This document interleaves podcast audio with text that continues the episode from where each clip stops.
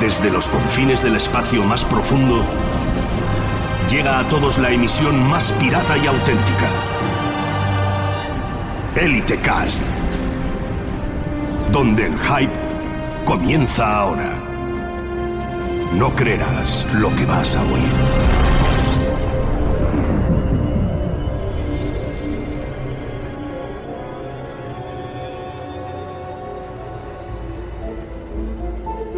All right. So, hello everybody. Uh, my name is Viajero. I'm one of the uh, commanders in the Spanish community and also one of the participants at the uh, the Elite Cast, one of the Spanish casts about Elite Dangerous in our community. And with me is also the uh, commander Mau. Mau, introduce yourself. Uh, hello everyone, here Commander Mao.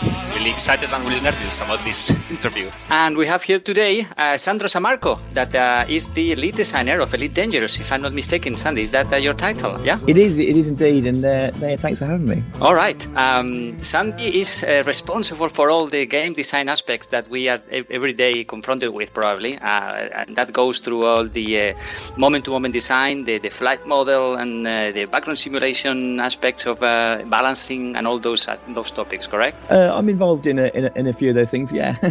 Alrighty. And uh, just to make sure that I understand exactly where in the organization you sit, so you report to Michael Brookes, or or how how's that how's that work? Uh, well, it's actually uh, a pretty big team. There's a there's a bunch of people who uh, technically I report to. Uh, so uh, there was Michael Brookes. There's uh, Lawrence Oldham, who's head of design, and of course, um, the, chiefly uh, David David Braben as well, the uh, founder of the uh, of the company.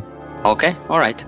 And um, we were wondering here before in uh, before you just joined the the, uh, the interview here. It's uh, I mean you have uh, obviously a, a name that is from Italian origin, Sandro Sammarco. Then we also have Zac Antonaci as well, Italian origin. So is that some kind of Italian connection going on, ta- ta- taking over uh, Frontier developments, or Are you intimating that there's there's some sort of mafia connection? No, um, no, no I, uh, my, my, my, my dad's Italian, so uh, yeah, I've got I've got an Italian name. Uh, unfortunately, uh, much to his displeasure, I don't speak Italian. Okay, I'm, I'm alright. unfortunately far too British. Okay. Um, I was want to. I just want to say that before we start the interview, I, I, your your usual caveat applies, right? So uh, if if the answer, Oh, if the question cannot be answered, uh, no promises, no guarantees, caveat, no, etc., no etc. ETAs, no guarantees, uh, no comment. You, you might hear that quite a lot, and I do apologise, but that is the nature Okay. of uh, games development. That's fair enough. That's fair enough. So, I mean, there's one question that probably is very relevant. Uh, today is Friday. Yesterday was the were the BAFTA awards. So uh, we know the results. So if you don't want to comment on that, we can pass to the next question. That's fine. So how do you feel about the results of the BAFTA awards? Um, okay, so well, uh, I clearly preferred it if we'd won, uh, but uh, it, I, I- was there and I had a great time, and I think it was a great show. And uh, uh, kudos to all, all of the nominees and winners. There, there was lot, there were lots of prestigious uh, uh, people and games on display. It was all round a pretty good night for gaming. So there were two categories where um, Elite was in Elite and Planet Coaster, right? So Planet Yes, I- Coaster I- was on the British game. Yes, and And, uh, and I think Elite was in uh, evolving best evolving game. Yes, and the the I guess the competition was quite tough. eh?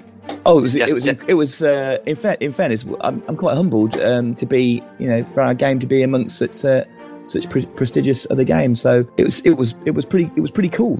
And you know, well done to the winners. In the evolving game, I think it was uh, Eve Online was there. So Eve, a game that's been what Yeah, more than 10, more than 10, 15 years already online. And I think there was also Destiny uh, was, was um, in the our category as well. I mean, there's some big hitters, some awesome indie games. It was. Uh, it was a really good showing. I think it just shows the, the health of the games industry, Yeah. the talent of it as well. A few years ago, Elite won something in the BAFTA Awards, right? What what was it? I can't remember now. Gosh, I It was oh the uh, the audience award or something, no? I can't You know remember. what? I, I can't remember either. I'm, uh, I'm nose deep in the game, so uh, uh, uh, it, it's it is possible. we'll find out. All right, passing on to questions about the, the game. Uh, I guess one of the first ones uh, we put down in the list of things we wanted to ask you um, is based on the 2.3 update, the, the multi crew aspects of it. And um, I'm sure you've already seen many comments in the forums and, and Reddit and everywhere about course. about some of the roles that, that were expected but haven't come in yet. Uh, for example, the um, the uh, engineer role or uh, similar, uh, where uh, we were expecting that kind of role to help the the, the helm uh, fixing the, the ship or things like that. So, is there a- anything that prevented that from happening, or uh, is there any possibility that something along those lines may come may come in the future? Uh, ability even to help navigation and things like that, or is is a closed door at the moment? Sure. Um, well, we never we don't like uh, we don't like closed doors. So there's nothing planned at the moment. I mean, getting multi crew uh, mu- getting multi crew to work. It was an immense challenge. Uh, it touches on many aspects of the game, and uh, we're really, in fairness, we're really pleased with what we what we've got. And over the course of the development. Um, the concept for it strengthened into something really nice and straightforward, which was the ability to, to get into the action quickly with your friends, to remove those barriers. So we think Multicrew does a really good job of that. Now, as for the other roles, yeah, so um, usual uh, usual reasons in development, things change. It's a very Yeah. very dynamic environment, uh, w- but we're not going to close the door. It, it would come down to the, the take up. You know, right now, we're going to get it out, and we're going to see uh, what people make of it. And if there's a if there's a, a massive uptake of it, if people re- really get into it, then eh, of course we'd be interested in looking at, at, at those roles and, and potentially expanding them. Okay.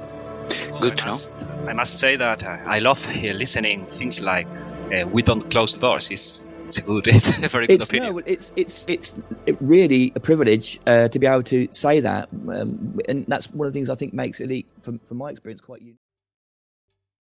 ¿Te está gustando este episodio?